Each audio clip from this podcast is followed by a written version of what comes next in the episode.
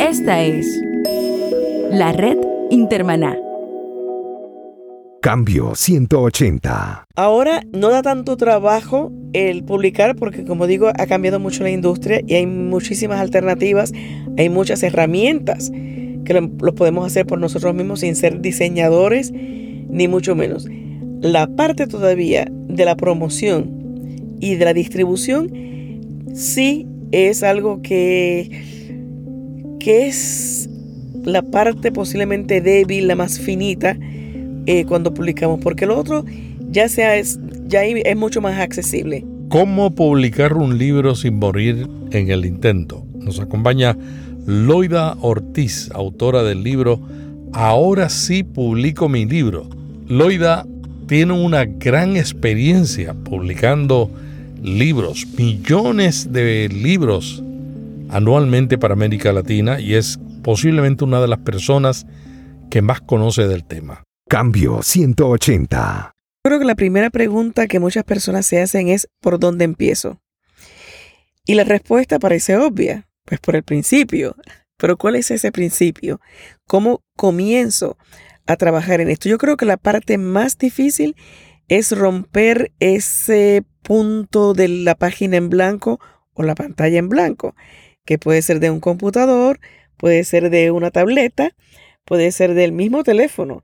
Hay un libro que se escribió, que creo que fue el primer libro que se publicó, que fue escrito en un BlackBerry. ¿Te acuerdas del BlackBerry?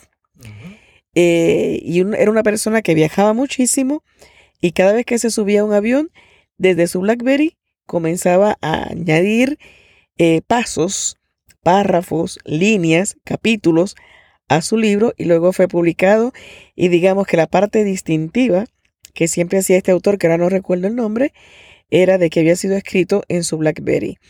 Entonces, una de las cosas que siempre recomiendo es precisamente esa, que cada día nos hagamos el compromiso y nos demos a la tarea de escribir dos o tres líneas, un párrafo o, buenísimo, si pudiéramos escribir un capítulo, por lo menos cada día, o tener como meta que escribir un, un capítulo semanal.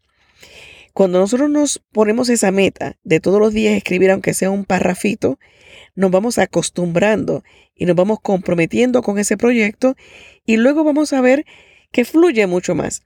De las personas a quienes hemos ayudado a publicar sus libros como autores independientes o lo que se le conoce en inglés como self-publishing, me han dicho, lo que más me ayudó y más quedó en mi mente fue lo que decías en un taller eh, que dediquemos por lo menos, aunque sea un párrafo, cada día. Y muchos de ellos me dicen, una persona en particular me dijo, yo llegaba súper cansado del trabajo.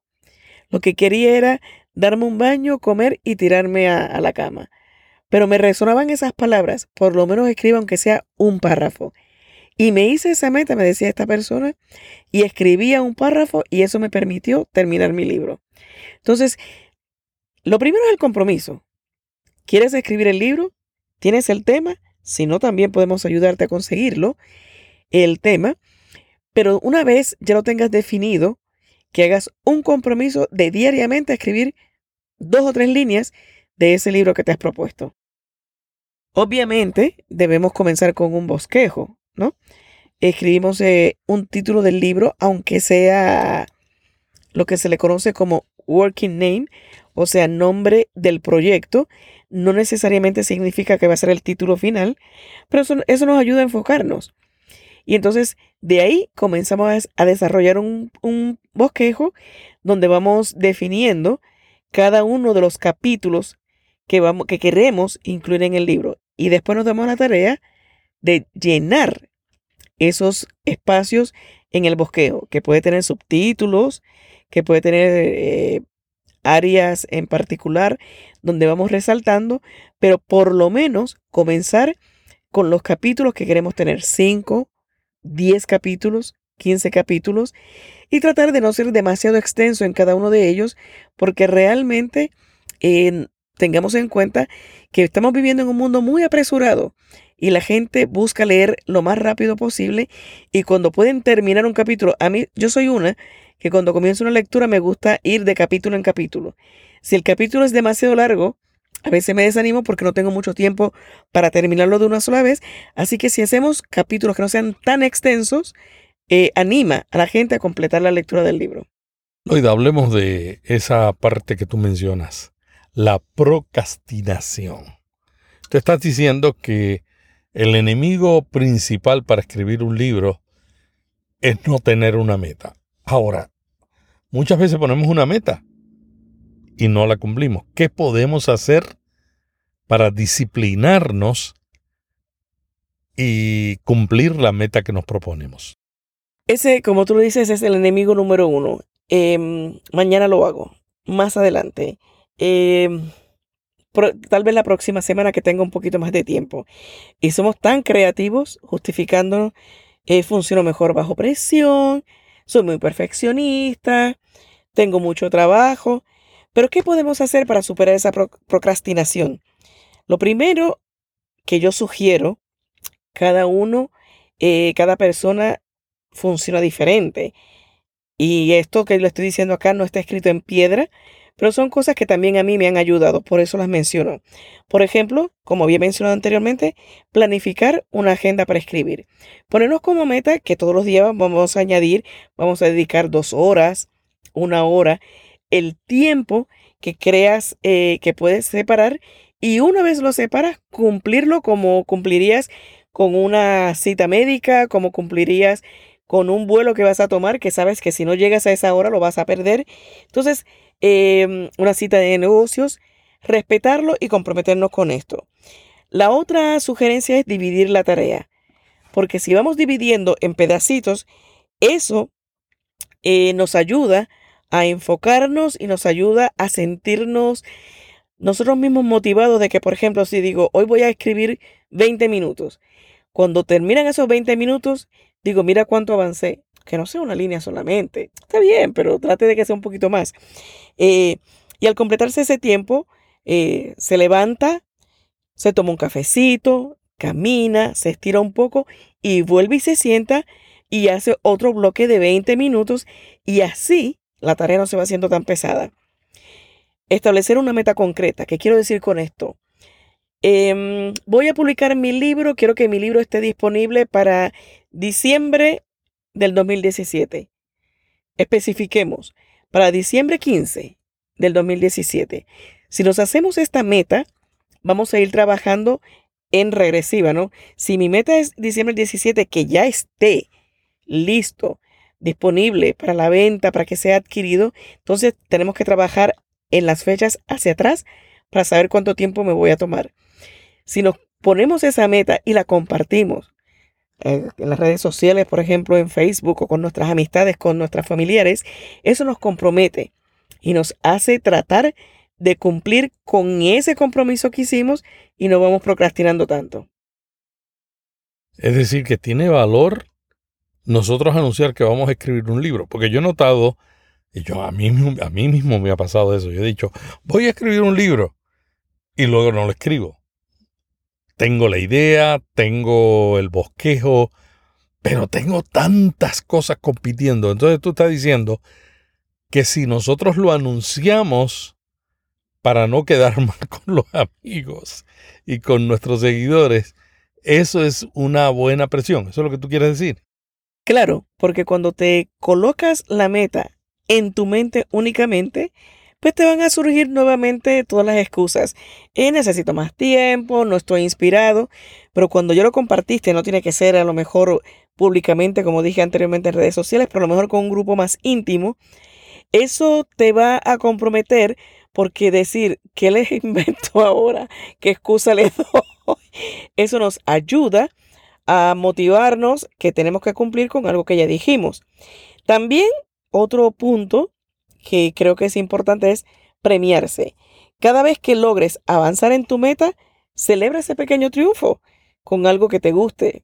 A los que son amantes del chocolate, mm, pues te das esa premiación o qué sé yo, pequeños premios, pequeñas celebraciones que te permiten eh, reconocer que fuiste avanzando en tu meta. Otro punto, evitar la distracción. Hay que desconectarse. Y esto funciona parcialmente con, con todo el mundo. ¿Por qué digo parcialmente? Porque, por ejemplo, yo soy una persona que no puedo escribir y concentrarme en absoluto silencio. Hay personas que sí, yo no. Yo necesito tener algo de, trasfondo. Puedo tener el televisor encendido, eh, aunque no esté escuchando lo que están diciendo, pero siento un poco de voces de ahí y fluye el pensamiento. El absoluto silencio me aturde, me, me, es como que es muy ruidoso el silencio para mí. Pero otras personas sí lo necesitan. Entonces, pero sí debemos desconectarnos, por ejemplo, de las redes sociales. A veces uno dice, déjame desconectarme un, ratito de lo que estoy escribiendo y voy a ver qué está pasando en Facebook.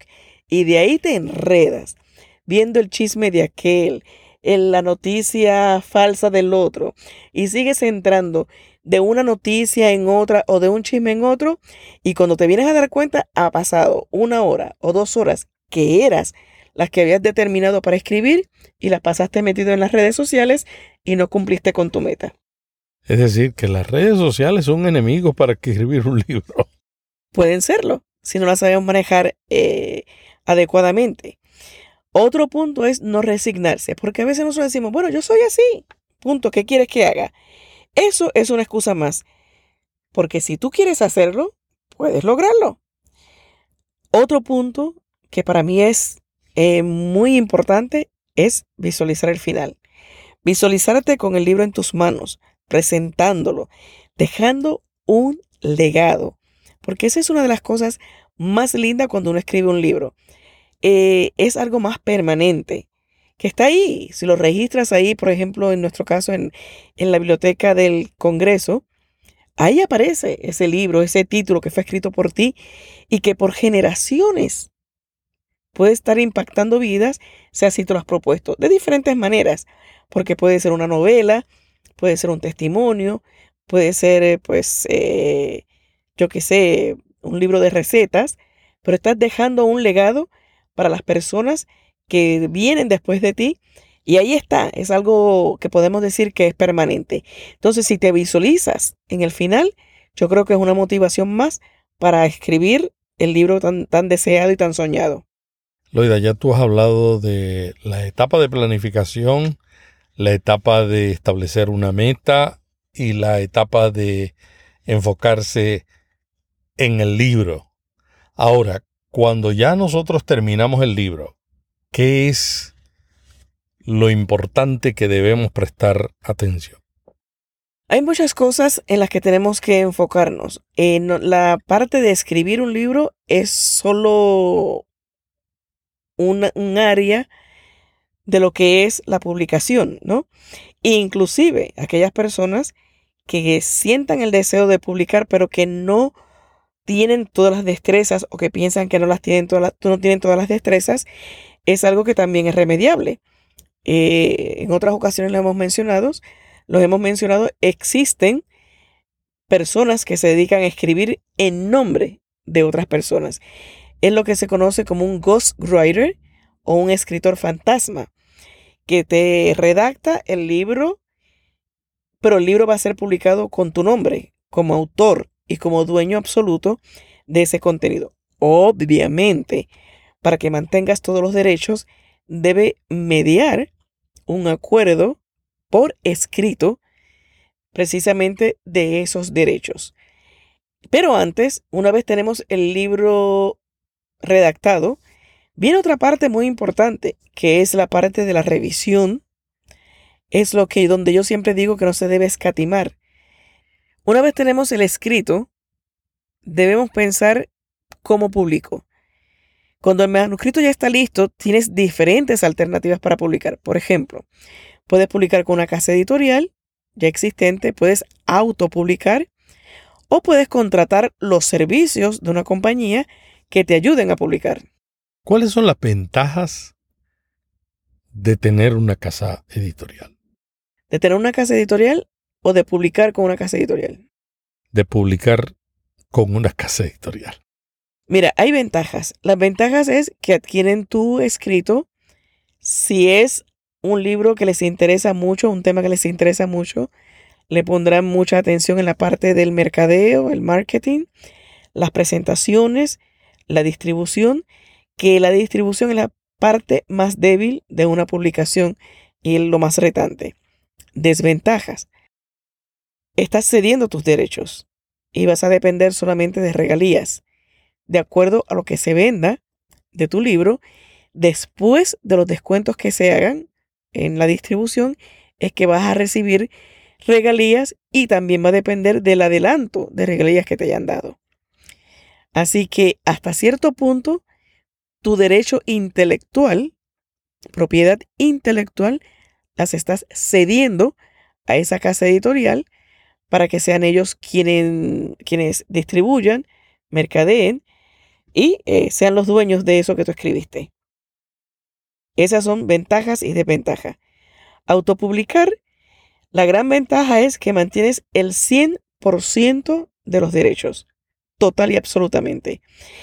Y en cualquier momento puedes hacer un acuerdo de distribución con alguna compañía, eh, alguna editorial o alguna distribuidora o librería sin eh, perder los derechos sobre el escrito que tienes. Desventaja de autopublicar es que precisamente el marketing y la distribución, pues si no eres una persona agresiva en el buen sentido de la palabra, pues puedes perder oportunidades de distribución.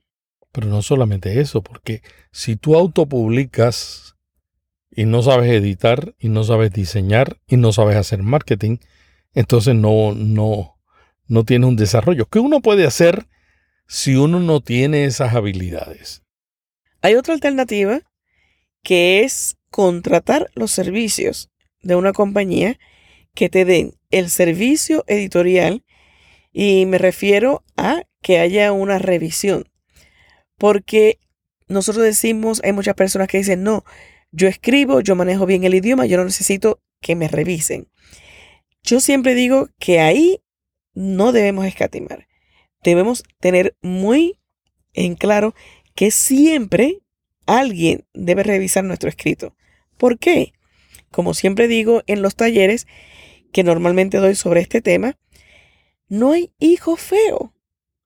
Es tu producto, es lo que ha salido de ti y asumes muchas cosas y crees que quien está leyendo tu libro va a entender perfectamente tu pensamiento y no necesariamente es así.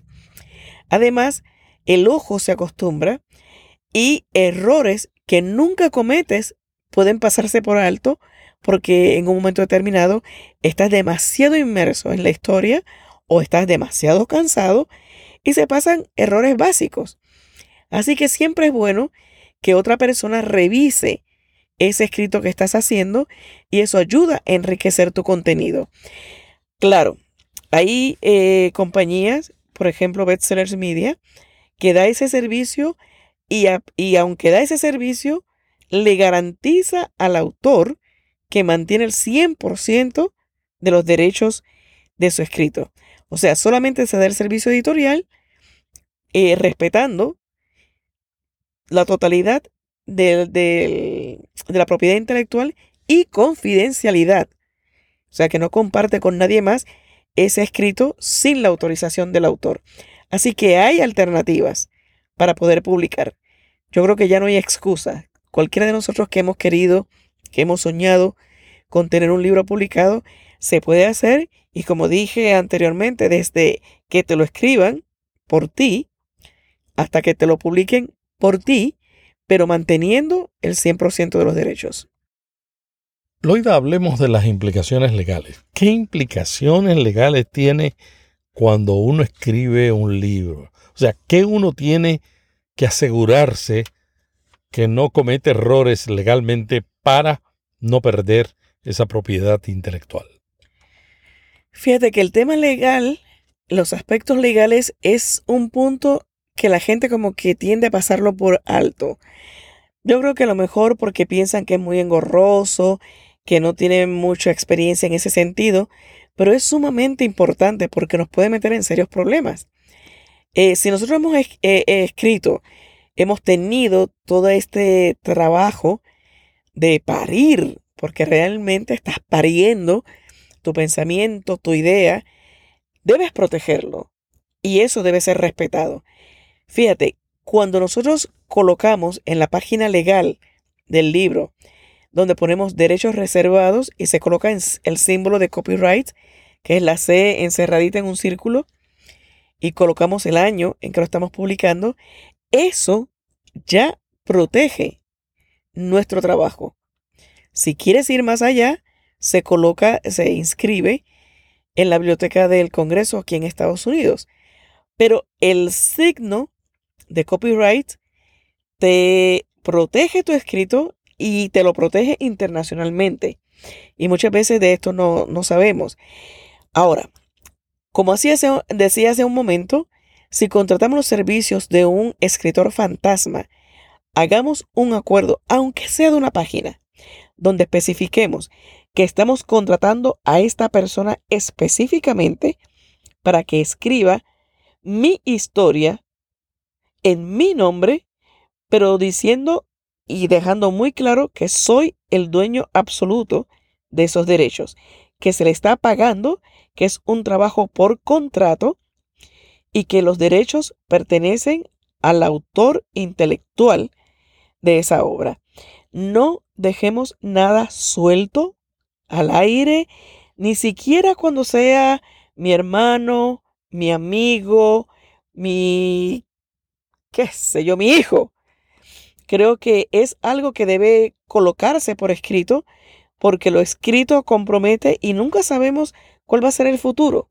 Entonces, si tenemos eso bien eh, detallado, eso nos va a eliminar muchos problemas en el futuro.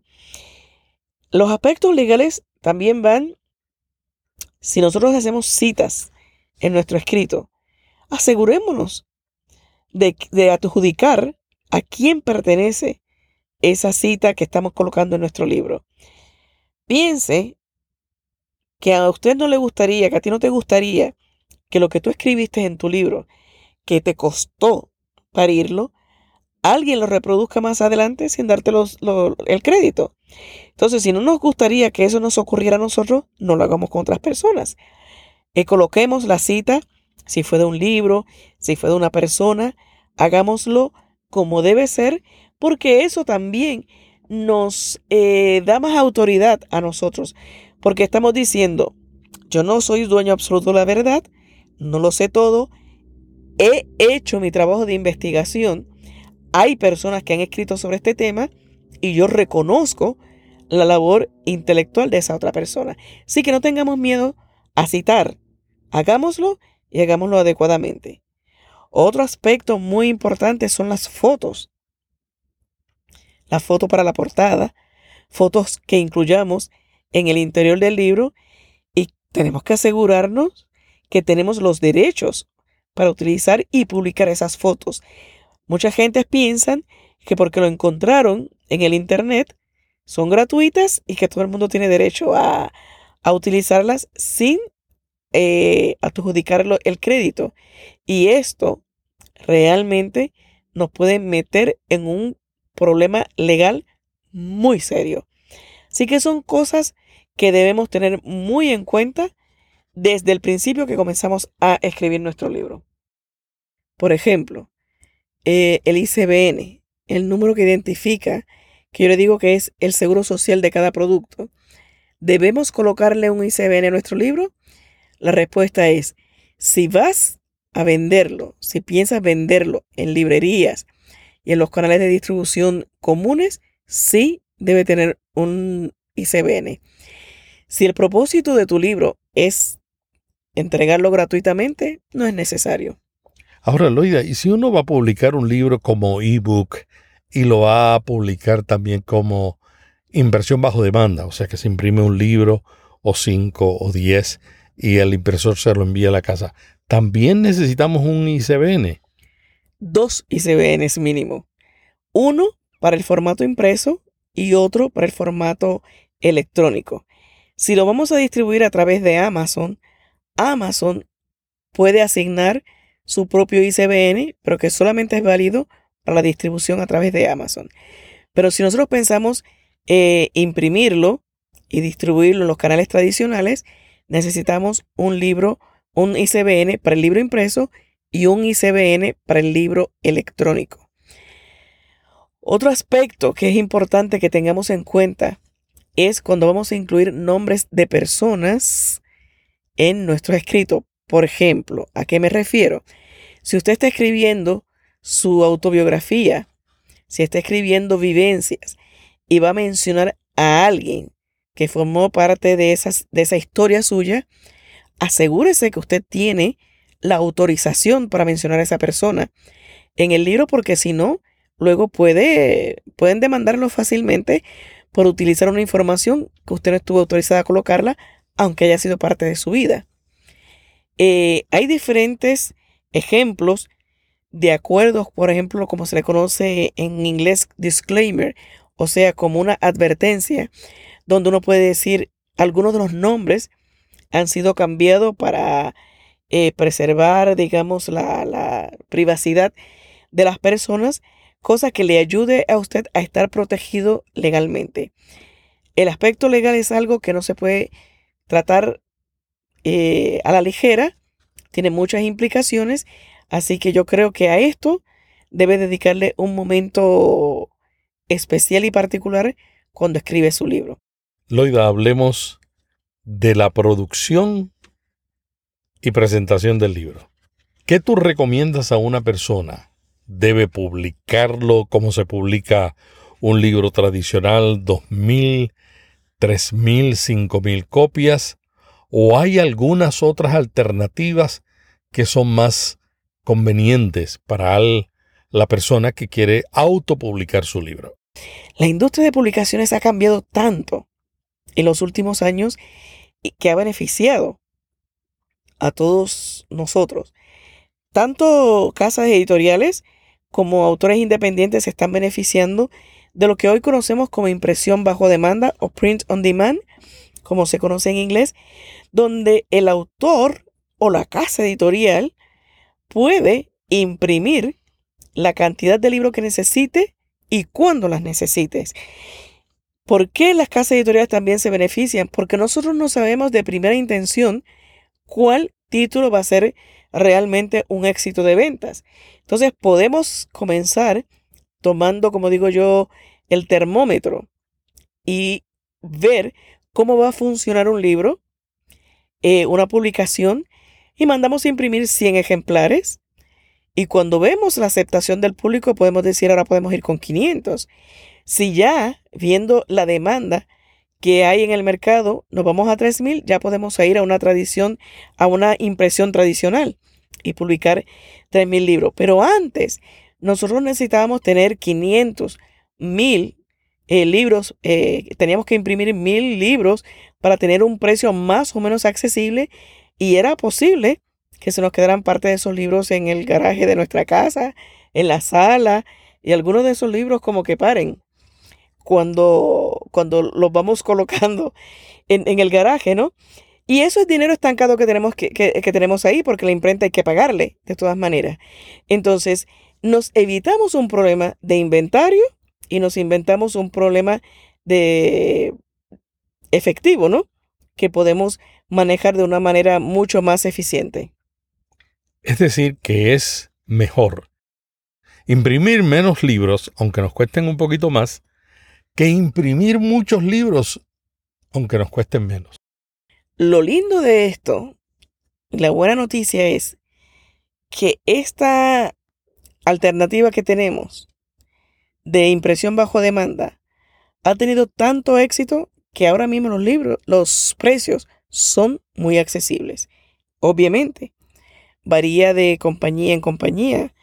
Yo tengo compañías que, han, que los precios, incluyendo el flete, el envío a ciertos lugares, es tan económico y en ocasiones hasta más económico que una impresión tradicional. O sea, una impresión tradicional tú estás hablando de 2.000 y 3.000 libros. Exactamente, pero tengo ejemplo de libros con los clientes a los que he tenido el privilegio de servirles, que en 100 unidades y en 200 unidades eh, han adquirido un precio aproximado de 2 dólares, 2 dólares y un poquito más, incluyendo el flete, estoy hablando obviamente dentro de Estados Unidos, y eso es algo que era impensable hace algunos años. Un libro de dos dólares. ¿A cuánto se vende? Pues ese libro se puede vender dependiendo, hay que tomar muchos aspectos en consideración, lo puedes vender en 5 dólares, lo puedes vender en 10 dólares, en 15, en 20, dependiendo del contenido, dependiendo de la audiencia a la que dirige, dependiendo de la cantidad de páginas que tenga. Y dependiendo del autor. Mira. De la, del conocimiento, o sea, de cuán conocido es el autor. Yo te diría que dependiendo del contenido, porque es posible que el, que el autor no sea muy conocido, pero el contenido está tan bien presentado que puede tener eh, mucha repercusión. Y es un contenido también no solamente bien presentado, sino que añade valor y que es necesario. Que está dando respuesta a una necesidad. Esa es la belleza de autopublicar, porque hay, muchos, hay muchas personas que tienen mucho que decir, mucho que aportar, pero como no son autores conocidos, las casas editoriales tradicionales a lo mejor no ponen su vista en ellos y sin embargo tienen mucho que aportar. Por lo tanto, yo diría que no es tanto el nombre del, del autor, sino el contenido y la solución que dé, por ejemplo, a un problema ya existente. Pero lo que nos ayuda es precisamente que podemos ir de a poquito para ver la reacción del público y de ahí movernos a cantidades mucho más amplias y podemos pasar de impresión bajo demanda a impresión tradicional. ¿Qué ventajas tiene publicar libros electrónicos? Muchísimas, porque por ejemplo, el libro electrónico no tiene fronteras. Te pueden comprar en cualquier lugar del mundo. Porque lo necesitas es un dispositivo donde puedas bajar el libro al que estás, el que estás comprando. Así que eso no tiene em, eh, fronteras. El precio puede ser mucho más accesible ¿Por qué? Porque no tienes el costo de papel, no tienes el costo de la impresión, no tienes el costo de envío, no tienes el costo de empaque, así que puede ser mucho más accesible, lo vas añadiendo a tu biblioteca electrónica y es mucho más fácil de llevar.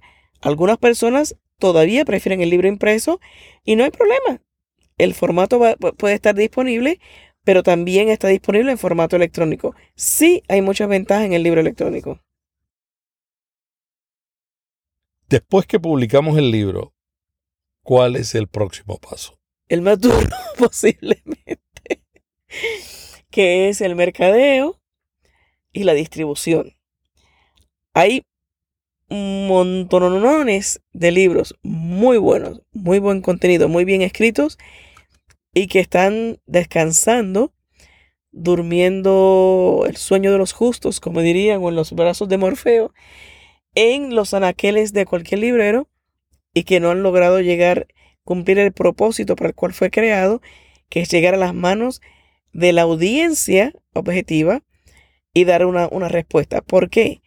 Porque no se le ha hecho suficiente promoción, no se ha dado a conocer, la gente no sabe que existe y no han logrado una red de distribución que es la parte más importante, porque podemos tener la joya más preciosa, pero si no llega a las manos de a, quien vamos a dirigirla, pues hemos perdido un poquito el propósito eh, que nos habíamos trazado al principio. Esa parte es muy eh, importante, muy delicada y es en lo que se falla muchísimas veces, no solamente el autor independiente, inclusive editoriales grandes y organizaciones grandes con sus materiales. Es decir, que da trabajo conseguir una editorial que le publique a uno y da también mucho trabajo autopublicar su libro. Bueno, ahora no da tanto trabajo el publicar porque como digo ha cambiado mucho la industria y hay muchísimas alternativas, hay muchas herramientas que lo, podemos hacer por nosotros mismos sin ser diseñadores ni mucho menos. La parte todavía de la promoción y de la distribución sí es algo que, que es la parte posiblemente débil, la más finita, eh, cuando publicamos, porque lo otro ya, sea, es, ya es mucho más accesible. Ahora, ¿cómo lograr que librerías, distribuidores acepten nuestro libro para promocionarlo y publicarlo. Por ejemplo, aquí hay em, distribuidores que ya de plano te dicen de entrada, ya no estamos aceptando nuevos eh, clientes, nuevos, nuevas propuestas para colocar en, en su lista de, de inventario, ¿no? Entonces, cuando te dicen eso, tú dices, ¿y ahora qué hago? Bueno, yo digo que como es el hijo amado, usted ande siempre con ese libro. Por ejemplo, yo en mi camioneta, la parte de atrás de la camioneta está llena de libros y de Biblias, eh, que es la otra compañía en la que estamos trabajando, donde publicamos Biblias para niños, adolescentes y demás. Y siempre las tengo conmigo, porque cuando me siento hablar con alguien, me puedo hablar con alguien, le hablo de lo que estamos haciendo, de los materiales que tenemos. Y mira, he tenido experiencia que fui una vez al banco a hacer una transacción y estoy hablando con la persona que me está atendiendo hoy en el banco y me dice, ¿de qué es tu compañía? Y comienzo a hablarle y a decirle, le hablo de la Biblia explicada, que es la Biblia de estudio para niños, y le empiezo a dar, a hablar de las, de las características y los beneficios de la Biblia. Y me dice, ay, yo estoy embarazada pues todavía es muy temprano, pero desde ya yo quiero tener esa Biblia para cuando mi hijo ya esté en, condiciones de escucharme y posteriormente de leer, la tenga con él. ¿Me puedes vender una Biblia? Y ahí le vendo una Biblia a la persona que me está atendiendo en el banco. Entonces, los primeros promotores tenemos que ser nosotros mismos, porque si nosotros no creemos en lo que escribimos y creamos, ¿quién va a creer, no? Así que andemos todo el tiempo con los libros, busquemos entrevistas en la radio, busquemos presentaciones y también pueden buscar compañías que le puedan dar el servicio de marketing y de distribución. En este momento, por ejemplo, Bestsellers Media ha hecho un acuerdo de distribución con un distribuidor eh, de tiendas online en línea que tienen aproximadamente 700 tiendas online donde se pueden distribuir los libros electrónicos y en aquellos países donde existe la impresión bajo demanda, quien lo quiere impreso también lo pueden proveer. Así que podemos ir, eh, hay diferentes alternativas. Es la parte más difícil, la más débil de todo el proceso de publicación, pero no es imposible, se puede lograr. Loida, muchas gracias por este diálogo tan interesante sobre la autopublicación de libros. ¿Dónde te pueden conseguir y dónde pueden adquirir el libro que escribiste que se llama Ahora, ahora sí publico mi libro? Pero antes de eso, antes de decir dónde lo pueden conseguir, cuéntame cuál es el contenido del libro, qué contiene. Mira, este libro surgió precisamente porque llevo ya unos cuatro años por lo menos dando talleres sobre cómo escribir y publicar un libro. Y como siempre, lo más difícil es eh, hacernos esa meta de publicarlo. Por eso el título de Ahora sí publicó mi libro. O sea, me estoy comprometiendo de que ahora sí lo voy a publicar. Y tenemos, por ejemplo, el capítulo ¿Por dónde empiezo? Ahí tratamos el tema de la procrastinación, cómo organizarnos, ir paso por paso. Otro capítulo a escribir. Em, ahora, ¿qué hago con el manuscrito? todavía no termino, porque después del manuscrito vienen otras cosas que tenemos que tomar en consideración. Ver cómo definimos el título, los subtítulos, la contraportada, cómo organizar el libro como tal, eh, la cantidad de páginas que se llevan, las, páginas que van al inicio del libro, las que van al final del libro, esto no incluyendo lo que es el escrito como tal. Eh, otro capítulo es, ya escribí, ahora cómo publico. Y ahí le damos también la idea de la propuesta eh, cómo hacer una propuesta si es que quiere presentar una casa editorial. O si no, también eh, usted puede publicar por usted mismo porque el no ya no es una opción. Tenemos el capítulo de aspectos legales donde usted puede hablar, puede leer y tomar en cuenta todo lo que es necesario al momento de escribir. Como habíamos mencionado anteriormente, el ICBN, inclusive el DRM o el Digital Right Management, que eso es otro punto aparte para los libros electrónicos, cómo protegerlos y si vale la pena o no hacerlo. Y el último capítulo de ese libro es ¿y después qué? Ya lo escribí, ya lo diseñé, ya está impreso, ahora cómo lo promuevo, cómo lo distribuyo. Así que este libro, ahora sí publico mi libro, eh, podía cerrar diciendo que tu tiempo ha llegado. Si no eres un escritor experto, si crees que no tienes las habilidades, no te desanimes, porque hay opciones para que puedas publicar. Yo te diré que en este libro vas a encontrar paso a paso lo que debes hacer para organizar tus ideas, tu material y sobre cómo escribir y publicar, pero también te ofrecemos la opción de servicios para lograr ese, para lograr ese sueño. Puedes escribir el tema de tu preferencia. No hay límites de cantidad de palabras o páginas. Y además mantienes el control de tu contenido y los derechos de autor. En otras palabras, solo tienes que preocuparte de escribir o identificar tu historia y en el caso que quieras que nosotros te brindemos el servicio, nos encargaremos del resto. Espero que después de este podcast y de adquirir el libro, si así lo deseas, puedas decir de la misma manera que yo dije, ahora sí, publico mi libro y que dentro de poco puedas tener ese libro soñado en tus manos. Loida Ortiz, ¿dónde pueden adquirir el libro y dónde te pueden contactar? Una de las maneras más fáciles es em, en Facebook, Loida Ortiz. Pueden también eh, a través de bestsellersmedia.com. También puede ser comunicándose al teléfono 786-502-0299. Pero repito, a lo mejor la manera más fácil sería en Facebook, buscan Lloyd Ortiz y ahí eh, puedo darles la orientación, información adicional que, que necesiten y aprovechar que es un libro con un precio muy económico y es una guía paso a paso sobre cómo publicar, pero también al mismo tiempo si desean que les demos el servicio, estamos disponibles para hacerlo.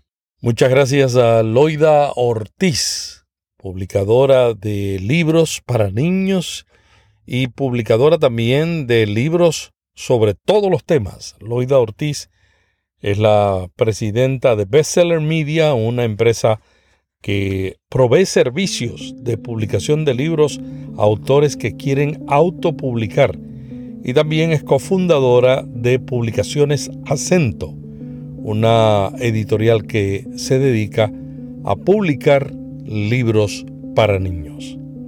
La semana que viene tendremos a otro distinguido invitado dialogando sobre temas de interés para pastores y líderes de las iglesias.